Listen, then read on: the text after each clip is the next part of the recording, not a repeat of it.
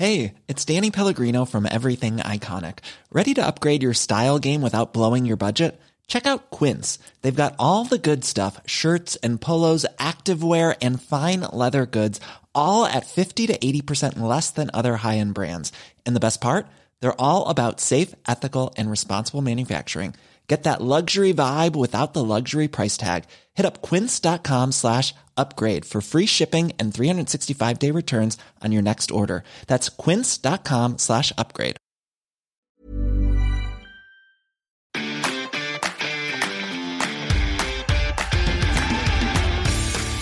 Geispod, der FC-Podcast des Geisblog Köln.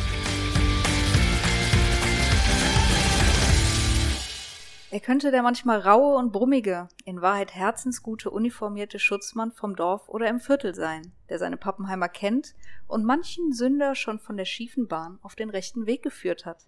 Alle mögen ihn. Hin und wieder muss er ein Bier und einen Schnaps mittrinken. Er stellt sich dann auch nicht spießig an. Baumgart hätte allerdings auch der harte, manchmal gewalttätige Fahnder werden können, von dem man nicht mehr weiß, auf welcher Seite des Gesetzes er steht. Längst hat er selbst den Überblick über sein Leben verloren. Er trinkt zu viel, schläft zu wenig und trägt ungebügelte Hemden. Seine Kollegen fürchten ihn. Als Kommissar der Kriminalpolizei hingegen wäre Baumgart der schlaue, scharfsinnige und absolut unbestechliche Charakterbulle, der nicht viel redet, aber immer die richtigen Schlüsse zieht. Die Waffe lässt er meistens stecken, während die Unterwelt ihn respektiert, hat er immer wieder Probleme mit den Bürokraten im Präsidium. Okay, herzlich willkommen zum Geistpod, die neue Folge nach dem 1 zu 1 in Freiburg. Und Sonja hat uns einen etwas lyrischen Text ausgesucht heute. Ja, habe ich heute Morgen in der Süddeutschen Zeitung gelesen, geschrieben von unserem großartigen Kollegen Philipp Seldorf. Und der hat uns beiden so gut gefallen, dass wir damit einfach mal den Podcast starten wollten. Ja, schönen Gruß an, an dich, Philipp. Da hast du wieder äh, die höchste Kunst walten lassen. Wirklich äh, toll beschrieben, den Trainer des ersten FC Köln. Aber ähm, hat er das jetzt schon nach so vier Spieltagen verdient, eine derartige Hymne, beziehungsweise eine Beschreibung, was er alles sein könnte? Kann der das alles? Kann der wirklich alles? Also ich finde, wenn man das so liest, ist, ist es schon passend irgendwie. Also wenn man jetzt äh, hier einmal sieht, äh, er hat sein Leben nicht mehr ganz im Griff, dann tut ihm das vielleicht nicht ganz recht, aber trotzdem kann man sich das doch alles ganz gut vorstellen irgendwie. Ja, ich fand diese Note schön. Äh, die Unterwelt liebt den, aber mit dem Präsidium hat er hin und wieder mal Probleme. Also seine Kollegen fürchten ihn, seine Trainerkollegen. Ich finde, das könnte in der Bundesliga auch ganz gut hinkommen. Wobei Christian Streich fürchtet ihn ja nicht. Er nennt ihn zwar netterweise den Sumo-Ringer ja. äh, an der Seitenlinie, aber äh, Streich scheint ihn ja durchaus zu schätzen. Ähm, war auf jeden Fall ein spannendes Duell zwischen den beiden am Samstag. Absolut, ja. Du warst vor Ort im Stadion. Gab es da irgendwann mal Berührungspunkte an der Seitenlinie? Also Berührungspunkte würde ich sagen, nein. Es gab die Situation, dass sie quasi Arm in Arm aus dem Kabinentrakt gekommen mhm. sind ähm, und dann nochmal kurz gescherzt und gelacht haben. Also sehr herzlich der Umgang. Ähm, an der Seitenlinie waren sie, glaube ich, so selbst jeder mit sich selbst beschäftigt. Ähm, Streich und Baumgart jeder auf seine besondere Art und Weise. Ähm, ich, ich mag ja auch die, die Art von, von Streich, wie er da an der Seitenlinie äh, irgendwas so eine Mischung aus zerstreuter Professor und, äh, und doch so ein Vulkan. Und das mag ich echt. Und Baumgart war so total in seinem Element wie immer. Ja. Und ich äh, erinnere mich an diese eine Szene, die ich dir geschickt hatte, dann ähm, für, den, für den Ticker, ähm, als Baumgart sich kurz mit Ut angelegt hat, oder nicht angelegt, aber ähm, da forderte er Ut auf, einen anderen Laufweg zu gehen und Ut schlug sich da so auf die Brust und dachte an, ich kann gerade nicht mehr. Und Baumgart nur schlug sich zurück auf die Brust und sagte, ist mir doch egal. Also, das war so eine echt schöne Situation, die auch so ein bisschen an diese Szene aus 24-7 erinnert hat, wo Baumgart gesagt hat, ja, das ist anstrengend, interessiert mich aber nicht. Ja, das hat er letztes, letzte Woche auf dem Trainingsplatz auch nochmal so gesagt. Ja, ich weiß, das ist anstrengend, was wir hier machen, aber interessiert das hier irgendjemanden? Nein. So. Also typischer Baumgart. Typischer Baumgart und ähm, bisher funktioniert das ja auch. Also in Freiburg muss man ja sagen, haben wir schon ganz andere Spiele erlebt und äh, es ist fast richtig gut gegangen für den FC. Ja, bis zur 89. Minute. Wobei ich so in der Nachbetrachtung sage, zum Glück ist das Gegentor erst zu spät gefallen, weil ich glaube, viel länger als die vier Minuten Nachspielzeit hätte der FC das dann auch nicht mehr geschafft, das 1 zu 1 noch zu halten. Und letztendlich kann man dann doch über den Punkt irgendwie sich freuen, wenn man den Spielverlauf sich anguckt, obwohl man nach der ersten Halbzeit eigentlich gesagt hätte, okay, das Spiel musst du gewinnen, weil du hier auch eigentlich höher als 1-0 führen müsstest. Es gab so diese zwei komplett gegensätzlichen Halbzeiten. Ich hatte das mal auch in Statistiken nachgeguckt. Erste Halbzeit ähm, unabhängig jetzt vom Ballbesitz, der FC gewinnt 60 Prozent der Zweikämpfe, in der zweiten Halbzeit nur noch 41 Prozent, ähm, hat 11 zu 2 Torschüsse in Hälfte 1, 4 zu 8 Torschüsse in Hälfte 2. Mhm. Also es hat sich einfach vieles gedreht.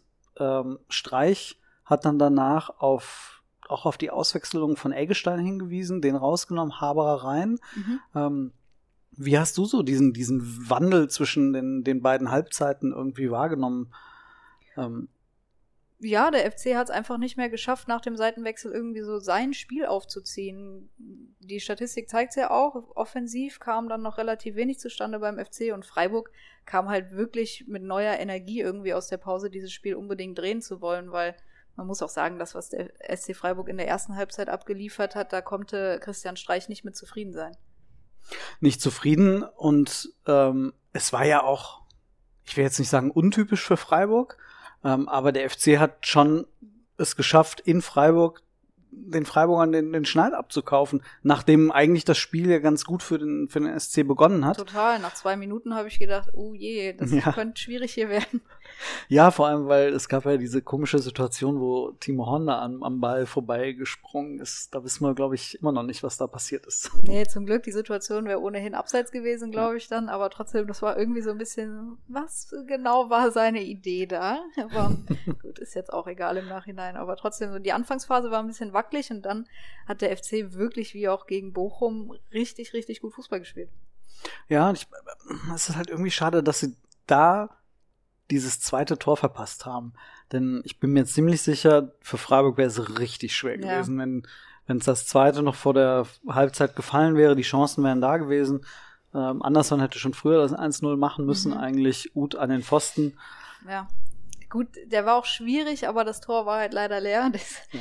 Aber gut, diese Direktabnahme nach dem Freistoß von Keins, das war nicht einfach. Also da würde ich ihm jetzt keinen großen Vorwurf machen. Da hatte Baumgart dann auch noch was zu sagen so äh, zum Thema Luft und naja, gut, dann ist es halt so. Aber jetzt müssen wir ihm noch beibringen, das leere Tor zu treffen.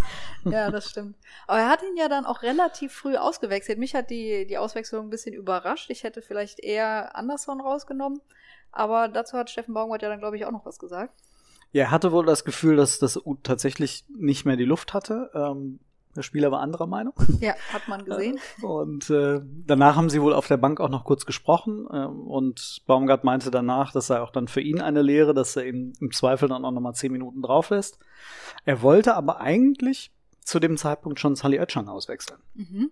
Also das hatte er gesagt und hat sich dann umentschieden und Mark Uth ausgewechselt. Also der Gedanke war eigentlich, Özcan rauszunehmen und Skiri zu bringen. Ja. Und dann wahrscheinlich Jubicic auf die Acht zu stellen. Und so hat er es dann anders gemacht und dann erst sieben, acht, neun Minuten später, glaube ich, hat er dann den Wechsel mit Östschan vollzogen. Ähm, also es, es war ja so eine etwas überraschende Aufstellung ähm, mit, mit Sully äh, im, in der Startelf, mhm. mit, mit Anderson. Ich persönlich hatte ihn nicht erwartet. Äh, also man hätte jetzt, man wäre jetzt noch nicht sofort auf diese Startelf gekommen. Man wusste natürlich nicht, dass Kiri ausfällt. Also ich muss sagen, dass ich Anderson tatsächlich in der Startelf erwartet habe. Also ich habe schon erwartet, dass Uth einfach nur Duda ersetzen wird, mhm. ähm, weil Duda kam spät von der Nationalmannschaft, hat dann auch gegen Bochum nicht unbedingt überzeugt. Deswegen, ich habe eigentlich den Angriff schon so erwartet, gut, und dass dann Skiri kurzfristig äh, nicht für die Startelf zur Verfügung stand, war natürlich erstmal ein Schock. Und ich persönlich hatte dann erwartet, dass Özcan auf die 6 geht, aber ich glaube nur aus dem Gedanken heraus, dass Jubicic einfach so gut performt hat auf der 8 oder 10, was er dann in den ersten drei Spieltagen gespielt hat. Und dachte ich, wäre Özcan der 1 zu 1 Ersatz für Skiri, aber das hatte sich ja dann getauscht. Wie hat dir denn äh, gerade Jubicic gefallen? Also, weil es ja das erste Mal so wirklich der Test war, äh, was ist, wenn Skiri mal nicht mehr da ist? Äh, kann der die 6? Tatsächlich hat er mir sehr gut gefallen und es würde mir jetzt tatsächlich auch keine Sorgen machen, sollte Skiri den FC im Winter oder vielleicht dann im Sommer verlassen, weil ich glaube, dass Jubicic auch extrem gut in diese Rolle noch weiter reinwachsen kann. Aber wenn man mal auf die Statistik guckt, Er hatte einen Fehlpass in den 82 Minuten, wo er auf dem Platz stand. Das ist schon eine geile Quote. Und ähm, ja, lauftechnisch steht da Skiri, glaube ich, eh nichts nach knapp 11 Kilometern in den 82 Minuten, die er gespielt hat. Also hat mir gut gefallen. Also da muss man wirklich sagen, das scheint so einer der Top-Transfers zu sein, mit dem man jetzt in dieser Form, auf diesem Level am Anfang noch gar nicht gerechnet hat. Vor allem, ich, nachdem er gegen Jena im Pokal gar nicht zum Einsatz gekommen war. In den Testspielen davor war er dann auch eher einer, der so ab der 60. nochmal reinkam. Hatte ich so auch nicht auf dem Schirm, aber geiler Transfer, ablösefrei, jung, vier Jahresvertrag, also alles richtig gemacht. Ja, und er scheint ja, äh, in, in Wien war er ja Führungsspieler. Mal gucken, wenn er sich dann mal entwickelt. Der ist ja gerade erst ein paar Wochen da sagte ja auch in der Vorbereitung, hätte er durch die ähm, durch diese Zeit beim Militär, die er im Juni absolviert hat, noch ein bisschen kräftemäßig Nachholbedarf gehabt. Also ich glaube, von dem kann man noch einiges erwarten. Ja, und sollte Skiri jetzt am Samstag gegen Leipzig wieder im Vollbesitz seiner Kräfte sein, glaube ich, wird äh, Jubicic entweder auf die Keins-Position rücken, der ja dann gesperrt ausfällt, oder auf die 10 und Marc Uth dann eins nach vorne. Wo du Keins angesprochen hast, gelb-rote, kann man nicht anders sagen, oder? ja, war, war einfach super blöd. Also darf sich da auf gar keinen Fall so provozieren lassen. Wobei, wenn, wenn man sich die Szene anguckt, ja, eigentlich gibt jeder Schiedsrichter da gelb, aber das war schon auch sehr, sehr bitter, weil so, er lag halt unter, äh, auf dem Ball, der Ball lag unter ihm und was soll er eigentlich großartig machen? Und die Freiburger waren ja auch noch halb über ihm, aber trotzdem. Also da würde ich dem Schiedsrichter keinen Vorwurf machen, dass er dann da gelb-rot gezeigt hat. Nee, muss man, muss man so sagen. Ich persönlich, das ist allerdings, ich weiß, das ist keine rote Karte, aber diese Aktion vom Schade, der dann von hinten kommt und keins, der gerade aufstehen will, umschubst aus vollem Lauf, das ist, das, das geht für mich so an, an, äh, an das Gerechtigkeitsgefühl ja. irgendwie. Da denke ich mir, ey, der wollte nix anderes als den Keins auf die Palme bringen. Der hat sich danach feiern lassen vom Kübler oder die beiden haben sich dann abgeklatscht, als der Keins gelb-rot bekommen hat es hat mich so aufgeregt. Muss ich, also, das fand ich, ähm, ich weiß, das, ist, das gehört dazu. Wir sind beim Fußball und ähm, das, das kann mal so sein. hatte dann ne? auch noch mal irgendeine Aktion, wo ich dachte, hm, vielleicht könnte man da auch eine zweite Gelbe ziehen, aber so schlimm war es dann eigentlich auch nicht. Und ich habe es eben schon zu dir vor dem Podcast gesagt. Ich hatte es irgendwie im Gefühl, als keins die erste Gelbe gesehen hat, dass der vielleicht nicht bis zum Schluss auf dem Feld stehen wird. Aber das hatte ich dann irgendwie Wann, wann ist er schon mal vom Platz gegangen? Paderborn, ähm, Paderborn. in der Bundesliga. Ja. Nee. Nicht in der, Bund in der Zweitligasaison, wo der FC nach 0-2 noch verloren hat. Ja, oh. ja also das ähm, war auf jeden Fall natürlich eine, eine knapp, äh, ach, ne, äh, ein Knackpunkt im Spiel. So. Richtig. Ähm, trotzdem bitter, ähm, dass das Ding dann hinten raus noch fällt. Am ehesten hat da Hector nicht gut ausgesehen. Sichos kann man ja eigentlich keinen Vorwurf nee, machen. Nee, Sichos würde ich auch keinen Vorwurf machen. Das sieht natürlich immer blöd aus, aber wie Steffen Baumgart das gesagt hat, wenn sein Fuß zwei Zentimeter höher ist, dann klärt er den Ball und so geht er halt unglücklich irgendwie an den Fuß und dann ins Tor. Aber Hector muss das gegen einen 19-jährigen Bundesliga-Debütanten vielleicht schon ein bisschen besser lösen. So sehr diplomatisch und gut ausgerückt. ähm, ja, dann ein Punkt macht sieben Zähler mhm. nach vier Spielen. Platz sieben. Hättest du das realistisch gesagt vor der Saison erwartet? Ich glaube ehrlich gesagt nicht. Ich weiß nicht, ob ich das letzte Woche gesagt habe. Ich hatte mir so vier Punkte aus den ersten drei Spielen gewünscht. Mhm. Sind dann sechs geworden und ja, ich glaube, soweit hatte ich dann gar nicht gedacht, dass man dann in Freiburg spielt. Aber wenn man hört, der FC spielt in Freiburg, rechnet man per se ja schon nicht mit drei Punkten. Nee. Und äh, von daher bin ich einfach super zufrieden mit dem Auftakt. Also klar, es hätte gegen Bayern ein Punkt mehr sein können, mit ein bisschen Glück zwei gegen Freiburg mehr, aber vielleicht wäre es auch einfach ein bisschen zu viel des Guten. Also die Ausbeute ist schon okay. Man sieht, es funktioniert. Freiburg ist ja, ähm, das hatte ich auch im Kommentar geschrieben, immer so ein Gradmesser, eine Mannschaft stabil ist, weil die sind einfach in der Lage, jede Mannschaft, die nicht funktioniert, auseinanderzuspielen. Äh, so tickt der Streich. Der ist, ich finde, Streich ist einer, der wie kaum ein anderer Trainer in der Lage ist, Schwachstellen einer mhm. Mannschaft zu erkennen und auszunutzen. Und da fand ich es beeindruckend zu sehen, gerade in der ersten Halbzeit, dass der FC äh, das so gut hinbekommen hat. Trotzdem in der zweiten, da hat dann auch Jonas Hector äh, was zu gesagt, da können wir gerade mal reinhören, ähm, dass der FC dann an der einen oder anderen Stelle doch ich sag jetzt mal, in Verwaltungsmodus mhm. geraten ist, ob bewusst oder unbewusst. Okay. Ich glaube, wir haben in der ersten Halbzeit wirklich ein, ein gutes Spiel gemacht, haben auch äh, einige Chancen rausgespielt. Das haben wir dann in der zweiten Halbzeit ein bisschen vermissen lassen. Da waren wir nicht mehr so aktiv, auch gegen den Ball und hatten da ein bisschen unsere Probleme. Klar, dass dann so spät und so unglücklich so ein Tor fällt, das tut dann ein bisschen weh, aber ich glaube, mit dem Punkt können wir leben.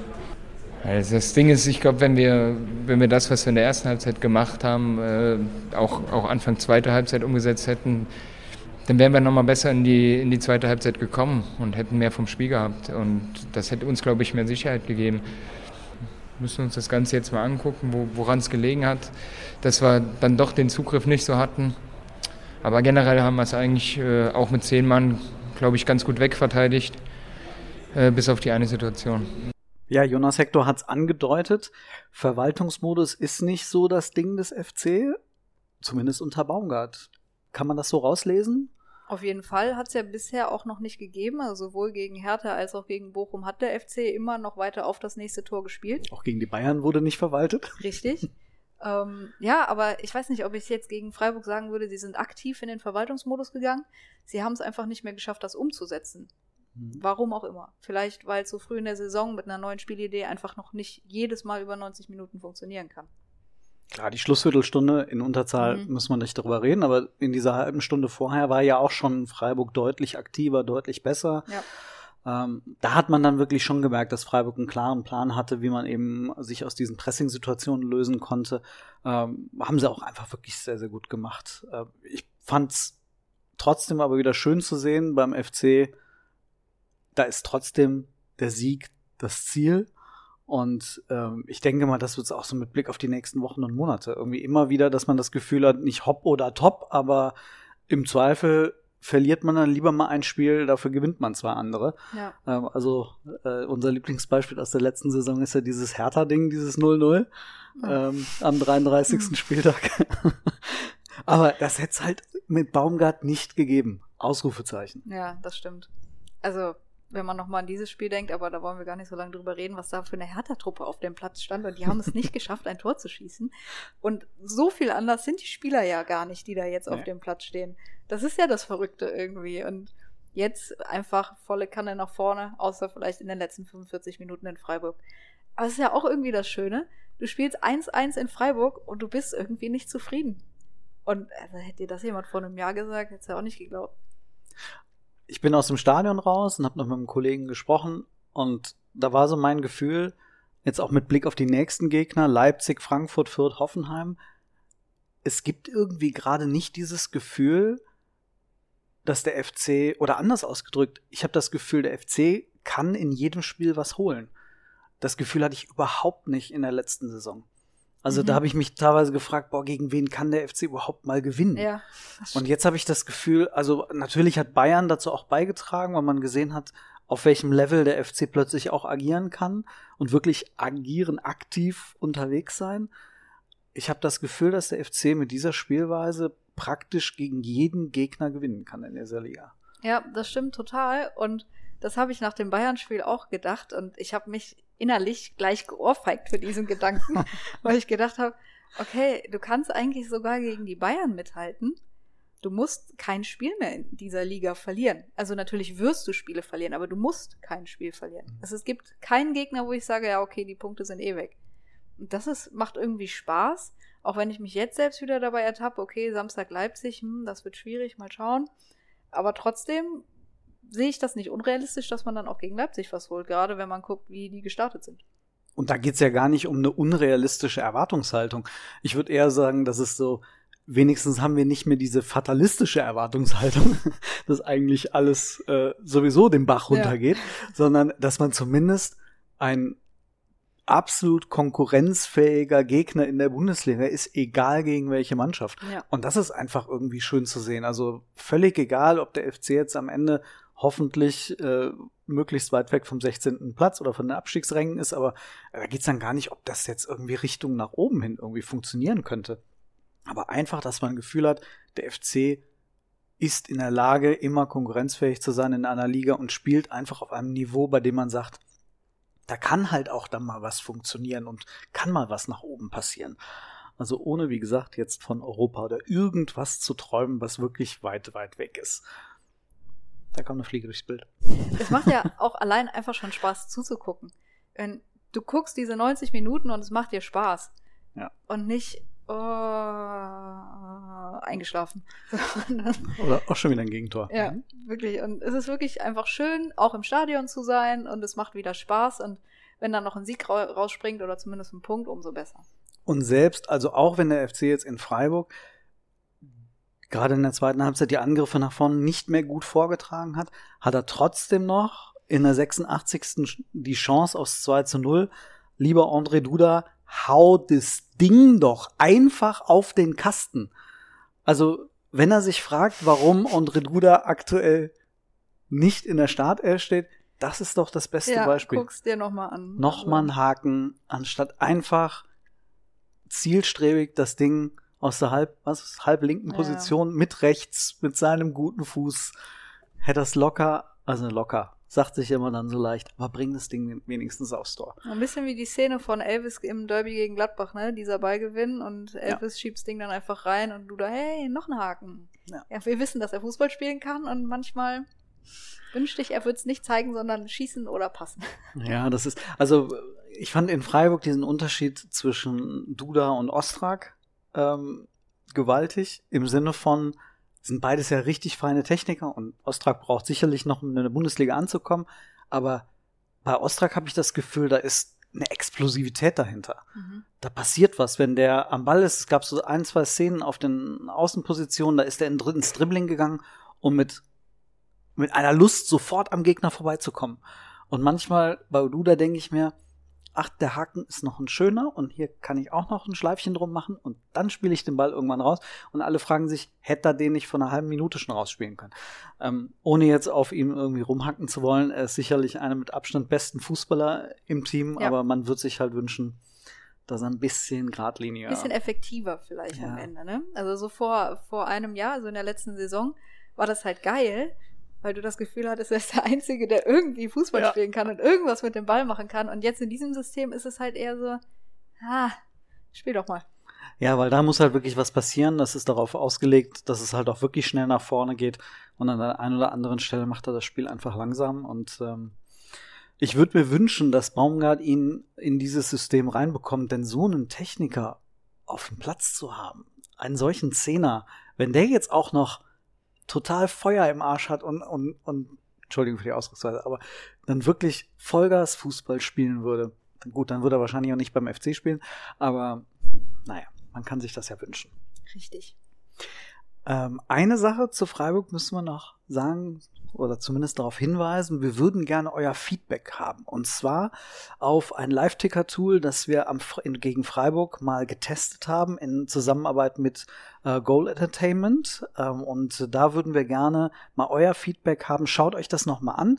Ähm, ihr könnt zwar die Live-Ansicht äh, nicht mehr rekonstruieren, aber die Statistiken, die sich dahinter verbergen. Das ist ein Tool, das in äh, Echtzeit das Spielfeld abbildet und alle Spieler, die auf dem Platz sind, wo der Ball langläuft. Ihr könnt also quasi, wenn ihr es nicht live verfolgt, könnt ihr das Spiel trotzdem live verfolgen, zumindest in dieser Darstellung. Und ihr könnt Live-Statistiken euch anschauen zu allen Spielern, zu den Mannschaften und das vergleichen. Ähm, wir überlegen, was wir mit diesem Tool zukünftig machen. Und dafür brauchen wir euer Feedback. Lasst uns das einfach mal da in den Kommentaren. Wir haben dazu einen extra Artikel ähm, verfasst würden wir uns freuen, von euch zu wissen, äh, was ihr davon haltet. Mir hat es gefallen, auf jeden Fall. Ist mal ganz was anderes, mhm. oder? Ja, hat irgendwie Spaß gemacht, das zu verfolgen, auch wenn ich das Spiel natürlich live am Fernseher gesehen habe, aber dann immer noch zu gucken, oh, wie sieht das da aus? War schon ganz cool. Wer es noch nicht gesehen hat, falls wir es nochmal machen, dann schaut rein. Auf jeden Fall. Und zum Abschluss des Geistpots, Sonja, hm? hast du noch was? Tatsächlich. Ihr fragt euch bestimmt, warum ich immer noch mein Handy in der Hand habe, aber ich möchte noch einmal Kollege Seldorf zitieren. Passen würde außerdem die Rolle als Bademeister. Weißes Polo, weiße Hose, Adiletten.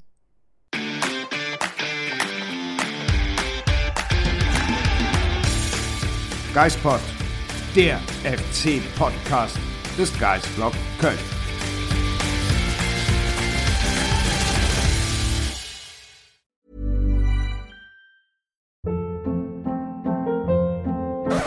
Hold up. What was that? Boring. No flavor. That was as bad as those leftovers you ate all week. Kiki Palmer here, and it's time to say hello to something fresh and guilt-free. Hello Fresh. Jazz up dinner with pecan-crusted chicken or garlic butter shrimp scampi. Now that's music to my mouth. Hello Fresh. Let's get this dinner party started. Discover all the delicious possibilities at hellofresh.com.